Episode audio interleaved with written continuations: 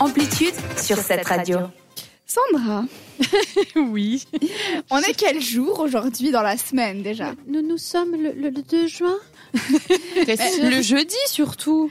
Nous sommes le jeudi 2 juin. Est-ce que tu es sûre de ça Oui, mais là, je suis certaine, mais je dois remercier Eliana grâce à elle parce que, chers auditeurs, je m'excuse d'avance, mais j'avais préparé ma chronique, j'étais, j'étais toute chaude, j'étais à fond dedans. Et là, je réalise tout à coup que mon retour vers le futur, je l'ai fait tout autour du 2 mai et que nous sommes le 2 juin. Donc avec un mois de retard quoi. Avec un mois de retard, Oh, mais Ça, ça va, on est à peu Mais près voilà, juste sur la ce date n'est- quoi. Ce n'est pas un poisson d'avril, chers auditeurs. Je vais quand même vous faire je- cette éphéméride pour le 2 mai.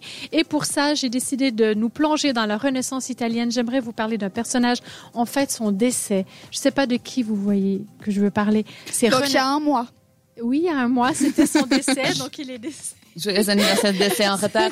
Exactement. Exactement. Alors, il est décédé en 1519. Si tout à coup vous avez une idée, vous levez la main, vous n'hésitez pas, vous criez, vous dites quelque chose. C'est un peintre de Renaissance italienne. Léonard de Vinci. Ben, Da Jade, Vinci. ben, bravo, Jade, c'est Da Vinci, exactement. Da Vinci était un personnage très complexe. Il avait tellement de casquettes, tellement de, de flèches à son arc. C'est comme ça qu'on dit, des flèches à son arc. Lui c'est sûr qu'il savait toujours quel jour on était. C'est pas lui qui a inventé le calendrier, même s'il était. Alors, je vais vous faire une petite liste non exhaustive. Il était peintre, il était polymathe. Alors, si quelqu'un peut me trouver la définition de polymathe, j'ai pas eu le temps de chercher. Il fait beaucoup de choses avec les maths, je suppose. Il polit les maths. C'est ça. C'est- C'est ça. En tout cas, artiste, organisateur de spectacles et de fêtes, scientifique, ingénieur, inventeur, anatomiste, donc forcément spécialiste d'anatomie, il aurait pu faire la chronique sexologue, scientifique, sculpteur, architecte, urbaniste, botaniste, musicien, philosophe et écrivain. Vous vous rendez compte, il portait toutes ces casquettes, mais pas celles qu'il fallait en ce 2 mai, désolé pour les auditeurs, qui est en fait la journée mondiale du thon. Ah alors polymath, désolée, Ah, Ouais, J'étais en train de faire la même chose, polymath.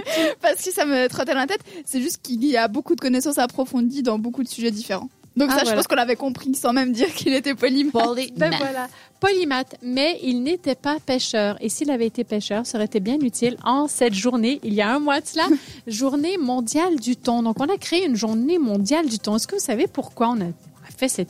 Parce que c'est bon le thon. Et puis que chaque être sur cette planète a besoin de sa journée mondiale. J'ai Bon pris soin, une le laisser seconde à de part. recul sur cette chronique, je suis désolée, je reviens, oui. Mais qu'est-ce qui On parle du thon, on revient vers nous. Alors écoutez, moi, non, c'est pas parce que le thon c'est bon, c'est plutôt une, une prise de conscience pour sensibiliser le public. C'est l'assemblée- lors des assem- d'une assemblée générale des Nations Unies de 2016 qui ont proclamé justement la journée mondiale du thon pour pouvoir sensibiliser le public sur la surpêche.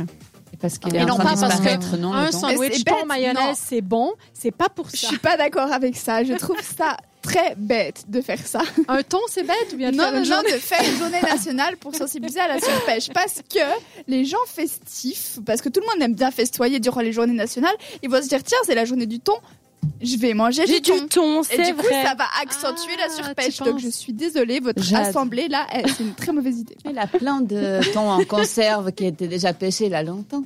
Mais voilà, il faut, il faut quand même liquider les stocks. Bah c'est oui, Oui, bah, dangereux. peut-être que tout le monde va se jeter dessus et ça va augmenter Bon, la alors, chers consommation. auditeurs, en ce 2 juin, ne fêtez pas, ne- j'espère que vous n'avez pas fêté, je vous ai dit au passé, le 2 mai, la fête du thon. Et, et j'avais en plus une sortie, mais toute écrite d'avance.